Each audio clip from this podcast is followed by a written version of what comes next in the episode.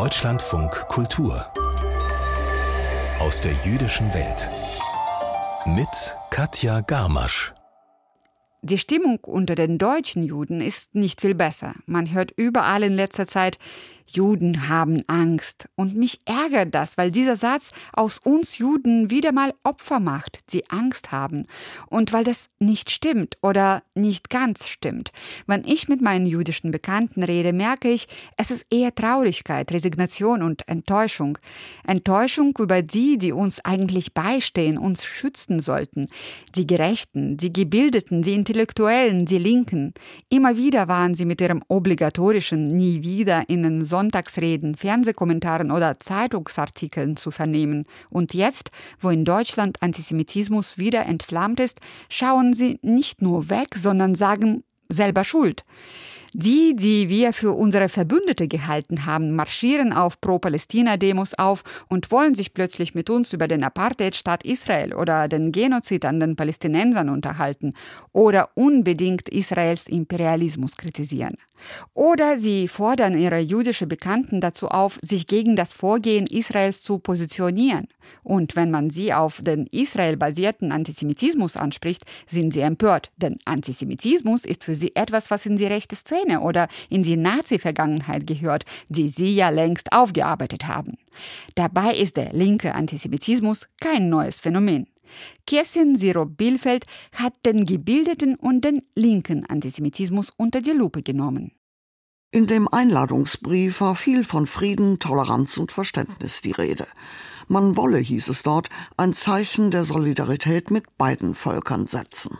Wir trauern um die israelischen genauso wie um die palästinensischen Opfer. Wir treten ein für eine Waffenruhe im Gazastreifen. Die Bundesregierung fordern wir auf, bei allen Konfliktparteien auf die Einhaltung des Völkerrechts zu dringen. Der Briefempfänger Abraham Lehrer, Mitglied im Vorstand der Kölner Synagogengemeinde und Vizepräsident des Zentralrats der Juden in Deutschland, entlarvte schnell das Gemeinte hinter dem Gesagten und antwortete Hier wird der Terror der Hamas mit dem Verteidigungskrieg Israels gleichgesetzt. Die Hamas und die israelische Armee werden als Konfliktparteien auf eine Ebene gestellt. Israel kämpft gegen eine Terrororganisation, und bis die nicht vernichtet ist, wird es im Nahen Osten keinen Frieden geben. Hier wird von Israel verlangt, diese Verpflichtung zum Schutz seiner Bevölkerung aufzugeben. Das werde ich nicht mittragen. Was war geschehen? Nun, die Kölner Künstler- und Musikgruppe Arsch, Zeng, Auseinander, gefälliger übersetzt mit Aufstehen und Mund aufmachen, die sich seit 30 Jahren gegen Fremdenfeindlichkeit und Rassismus einsetzt, hatte für den 3. Dezember ein Konzert unter dem Titel Give Peace a Chance organisiert.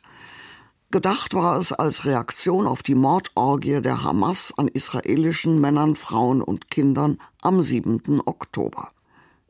Der Brief der Kölschen Friedensfreunde ein großer Wurf? Mitnichten. Eher ein klassischer Ja-Aber-Text, eine Mixtur aus Naivität und ideologischem Kalkül, relativierend, abwiegelnd, beschwichtigend. In einer Situation der widerwärtigsten und gefährlichsten Judenhetze seit der Shoah war er jedenfalls eines nicht ein Zeichen der Solidarität oder Empathie mit den israelischen Opfern. Nun war der Antisemitismus in Deutschland nie verschwunden. Zwar schien es oberflächlich gelungen, ihn unter der Decke zu halten, allerdings, so sagt die Antisemitismusforscherin Monika Schwarz-Frisell, komme es dabei immer wieder zu politischen Fehleinschätzungen. Das ist übrigens auch eines der Hauptprobleme im Kampf gegen den aktuellen Antisemitismus, dass sowohl in der Politik als auch in der Justiz und in der Zivilgesellschaft diese enge, falsche Konzeptualisierung, diese Vorstellung existiert. Antisemitismus sei entweder ein historisches Phänomen, vor allem begrenzt auf die Phase der Nationalsozialisten, oder es sei eben ein Randgruppenphänomen der Gesellschaft, also vor allem, wie gesagt, bei Neonazis und Rechtsradikalen anzutreffen. Und wir sehen, dass diese Grenzen verschwimmen und im antisemitischen Diskurs sich immer weiter annähern. Der altbekannte Vulgär-Antisemit mit Glatze und Springerstiefeln, der Hakenkreuze schmiert und jüdische Friedhöfe verwüstet, dürfte zum Auslaufmodell geworden sein. Den Kreis erweitert haben allerdings inzwischen andere Spielarten. Neben dem muslimischen Antisemitismus der sogenannte gebildete Antisemitismus mit seinen linksintellektuellen Untergruppierungen. Israel-Kritik gehöre in ihren Kreisen zum guten Ton, sagt der Politikwissenschaftler Wolfgang Kraushaar von der Hamburger Stiftung zur Förderung von Wissenschaft und Kultur. Eine Tarnvokabel, ein Schutzwort, das im Grunde genommen ummänteln soll, inwiefern wir es mit definitiven Israel-Gegnern zu tun haben, die eigentlich so weit gehen würden, im Zweifelsfall das Existenzrecht diesem Staat absprechen zu wollen. Wir haben es also mit einer regelrechten Israelisierung des Antisemitismus zu tun. Denn es gibt heute praktisch keinen Judenhass, der nichts mit dem Judenstaat zu tun hätte. Dieser Staat nämlich, der einzig demokratische in der Region, gilt vielen Linken als kolonialistisch, imperialistisch und faschistoid, als Außenposten und Marionette der USA. Alle Spielarten eigentlich, die überschneiden sich hier, die treffen sich hier auch, und zwar insbesondere in ihrem Hass, in ihrer Fokussierung auf Israel. Der linke, der gebildete Antisemitismus sei deshalb so gefährlich, weil er sich antirassistisch, antiimperialistisch, menschenrechtsorientiert und progressiv gebe und dennoch alle judenfeindlichen Klischees und Argumente bediene. Heute ist der antirassistische, linke und gebildete Antisemitismus viel brisanter, weil er von der Gesellschaft gar nicht so oft als Antisemitismus wahrgenommen wird. Wir haben zweierlei Maß, während die Gesellschaft nach wie vor ziemlich unisono den rechten Antisemitismus ablehnt und bekämpft, ist mittlerweile der anti-israelische Antisemitismus, der vor allem eben von Linken oder von Kirchenleuten oder aus der gebildeten Mitte kommt, tatsächlich schon normalisiert. Und das ist mit das Gefährlichste, was wir überhaupt in der Antisemitismusforschung konstatieren.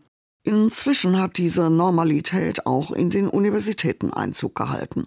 An einigen von ihnen kam es seit dem 7. Oktober zu öffentlichen Sympathiekundgebungen für die Hamas. Dabei taten sich linke Aktivistengruppen mit islamistischen zusammen. Eine alte Allianz, bekannt aus den 1960er Jahren.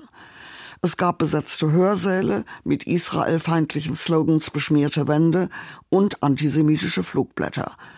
Dieser Judenhass an den Universitäten wundert den Journalisten Alan Posener nicht.